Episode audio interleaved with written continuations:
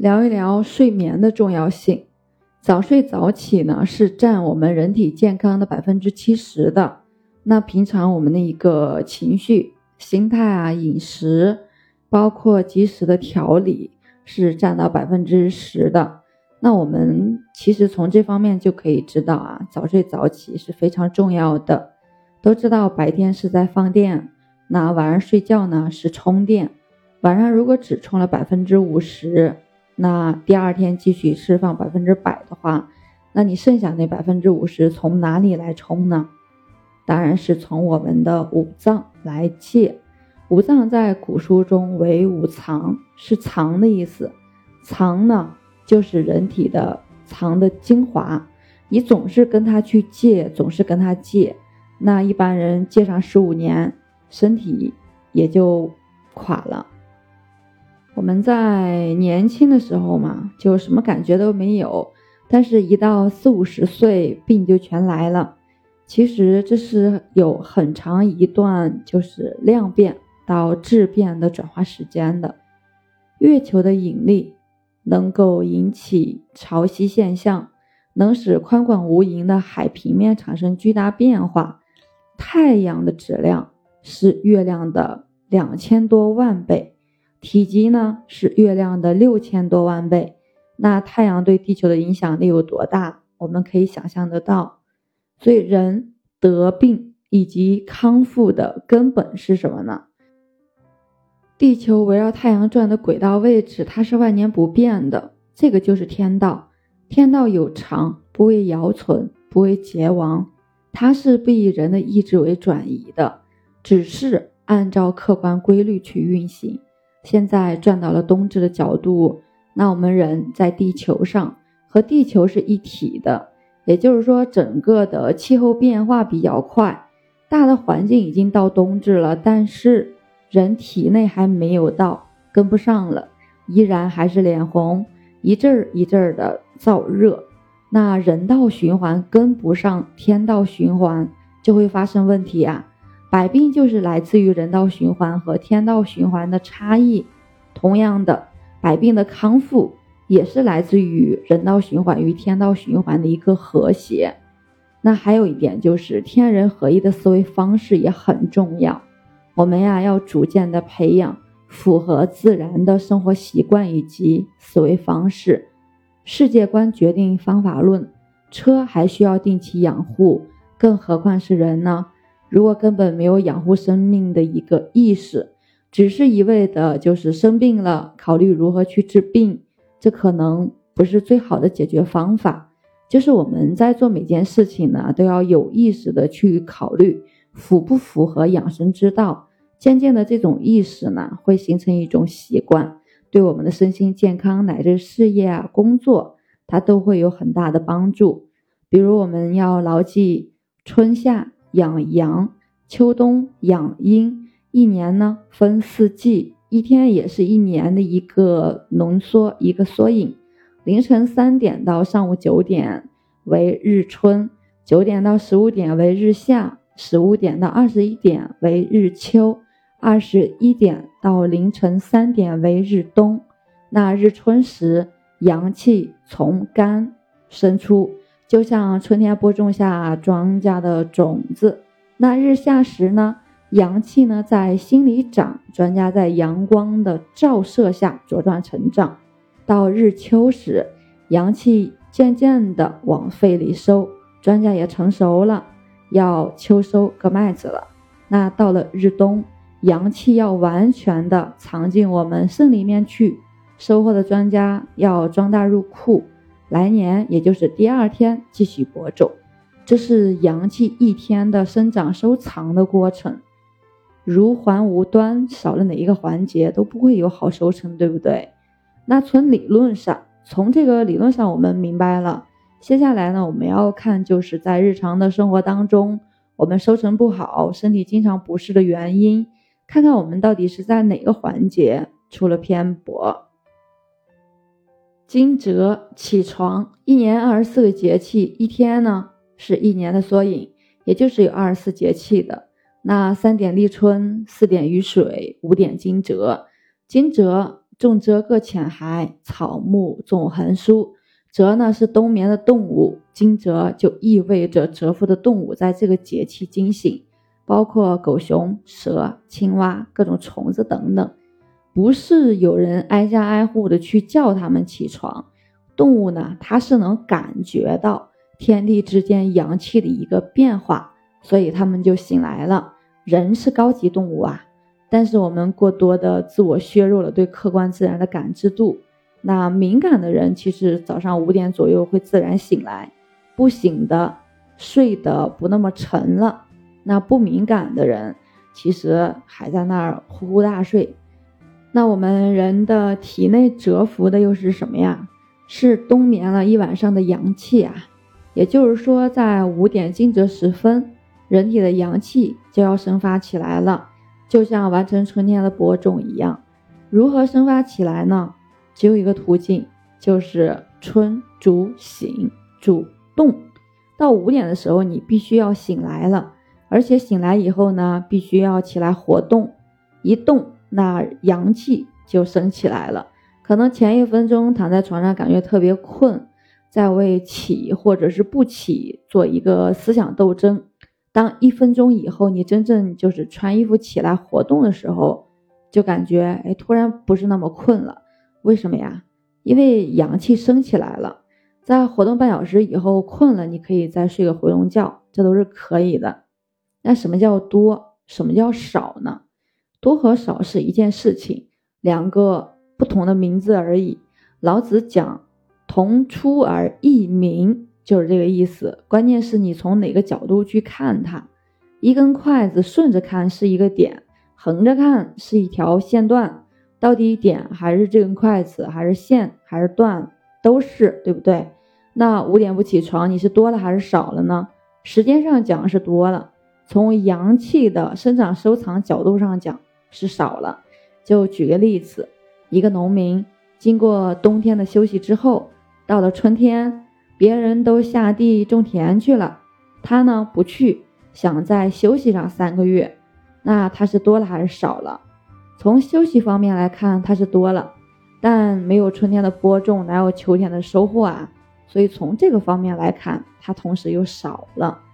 所以多少得失是对立统一，他们呢是同时存在的，关键就是看你希望得到什么，失去什么而已。那么没有早起，一方面春天没有播种，一年也就是一天会没有收成；另一方面能量守恒啊，体内阳气没有转化为清气生出去，它就会憋死在体内，憋死在体内就转化成了火气和浊酸。不早起的人他没有劲儿啊，不是说起得越晚就越精神，反而是越累的。你不信，你一觉睡到中午十二点试试。不早起，阳气没有升起来，人就会乏。乏力的同时呢，还爱发脾气，因为阳气憋死了嘛，在体内生成了火气，所以人就脾气大，体内的邪火也就自然而然就大了。浊酸呢，会腐蚀到我们的肾，全国肾病的人大概超过一亿，根源就是起晚了，肝气没有生发出去，憋在体内。肝主酸，这种酸性的物质腐蚀着你的肾，架不住天天腐蚀啊，这是很可怕的。天天腐蚀，年年腐蚀，对不对？那睡不着，解决方法呢？很简单，早起呀。很多人想早睡，就是睡不着。其中一个解决方法，早起。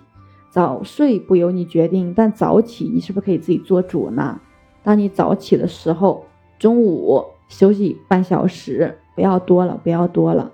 那下午会很精神，晚上呢会早早的就困了。如果说你晚上不困，那早上又不起，一直处于这种一个恶性循环的一个怪圈，怎么打破这个怪圈呢？唯一的方法只有早起。那我们就是平常会一直就是建议孩子们去早起，同时要注意一个点，孩子在四五点起来学习。但是呢，在上学前的半个小时，我们最好就提醒孩子再睡一个回笼觉。比如你如果让孩子四点起来学了，他七点是不是要去上学？那学到六点半再去睡一会儿，这样呢，他在学校里边一个上午是不困的，而且中午呢一定要让他去午休一会儿，养成一个睡午觉的习惯。因为我们经常说子午觉，对不对？所以午觉习惯也很好，不用多，你十分钟、三十分钟都是可以的。那没有条件睡的话，可以闭目养神。要记住啊，睡眠它不是时间问题，它是一个时间段的问题。就是晚上九点到凌晨三点，是天地在给我们人体补充能量，这是一个时间段。你睡觉了就赶上这个点了，睡晚了就少补充一点。那如果没睡的话，就啥也没赶上。那现在的孩子啊，越上学越感到抑郁，还有一些高考的孩子一天只睡六个小时，那晚上十二点多才去睡，早上六点就去上学。你让他早点睡吧，他说不行，因为作业没写完嘛，一天只能睡六个小时，最后把孩子弄得跟神经病似的，抑郁。然后现在的年轻人抑郁症的太多了，浑身是病，而且脑袋也记不住东西。所以我们就是建议啊，这些孩子啊，你一天不是睡六个小时吗？你往前移呀，就是晚上九点去睡，那凌晨三点起嘛，反正晚上九点立冬，对不对？凌晨三点就立春了，正好是一天的冬天，这六个小时你就是在猫冬啊。所以你凌晨三点起来动一动，然后整个人精神了，你再去写作业会事半功倍。所以，我们就是叫中医时令养生，专门讲时间的，就是在某种意义上讲中医根本问题，其实也可以归纳为是时间医学，就是人的行为和自然的节律，你相互呼应起来。你要想搭上这班车，就要按照它的一个列车表去走，你自然能搭上，对不对？你就按人家的表走，那你身体就健康了，就没啥事儿了，对不对？我们要知道啊，就是说晚上不睡呢，其实就是在耗损我们的阳气。那再加上你早上再不起的话，就叫风杀阳气了。有的人就会说嘛，就我晚上对吧，睡得很晚，早上你还不让我多睡一会儿，就要早起，很矛盾，对不对？其实一点都不矛盾，我们理解了这个概念之后就不矛盾了。那举个简单的例子，就是晚上不睡，就像是就好比是冬天的时候，你把家里的粮食都扔掉了，那补救方法是不是你在春耕的时候要辛勤劳作，重新的播种种子啊，然后才能期待秋天有个好收成？那怎么个补救方法？是不是就是早起？因为早起你赶上了你的春耕嘛。另外的话，就是我们一定要走出一个误区啊。困了就要睡，睡呢就要睡到自然醒，就是睡了一个饱觉。我睡饱了，那我精气神就足了，身体就健康了。这个一定是个误区，它是不完全正确的。因为我们刚讲了，睡眠它不是说你的时间问题，它是一个时间段的问题。就是说，我们晚上九点到凌晨三点是日冬，冬就主藏。阳气要进入冬眠期，是金不换的睡眠时间，一定是在这个时间段去睡。那在这个时间段睡觉，就等于把自己送上了天地运行这班车了。你搭上了这班车呢，就会健康，就会天长地久。那你错过了这个时间段，错过了这班车，你晚睡一个小时，那你第二天多睡三个小时也补不回来。一定要记住啊！就像是十年寒窗，为了高考那几个小时，如果说你在考试那段时间犯迷糊了，那你其他时间再清醒也没有用，对不对？我们大多数人其实有这样的一个感觉啊，就是从晚上睡着到早上醒来，感觉时间很短。但是如果自己白天去睡觉的话，即便就是很困，然后感觉自己睡了很久，但是一觉醒来才发现。也不过才过了两三个小时，为什么呀？就是因为晚上睡觉的时候，太阳在地球的下面，上为阳，下为阴，升伏为阳，沉降为阴，巨大的引力向下属阴了。人的阳气是沉降属阴的，所以睡眠充电时间就会长，睡的就沉，睡的就熟。相反，就是白天的时候，太阳跑到我们上面了，引力向上，属阳，同气相求。我们的阳气呢，它也是生伏的，属阳的，那你的睡觉状态就会很浅，无论是从时间、质量。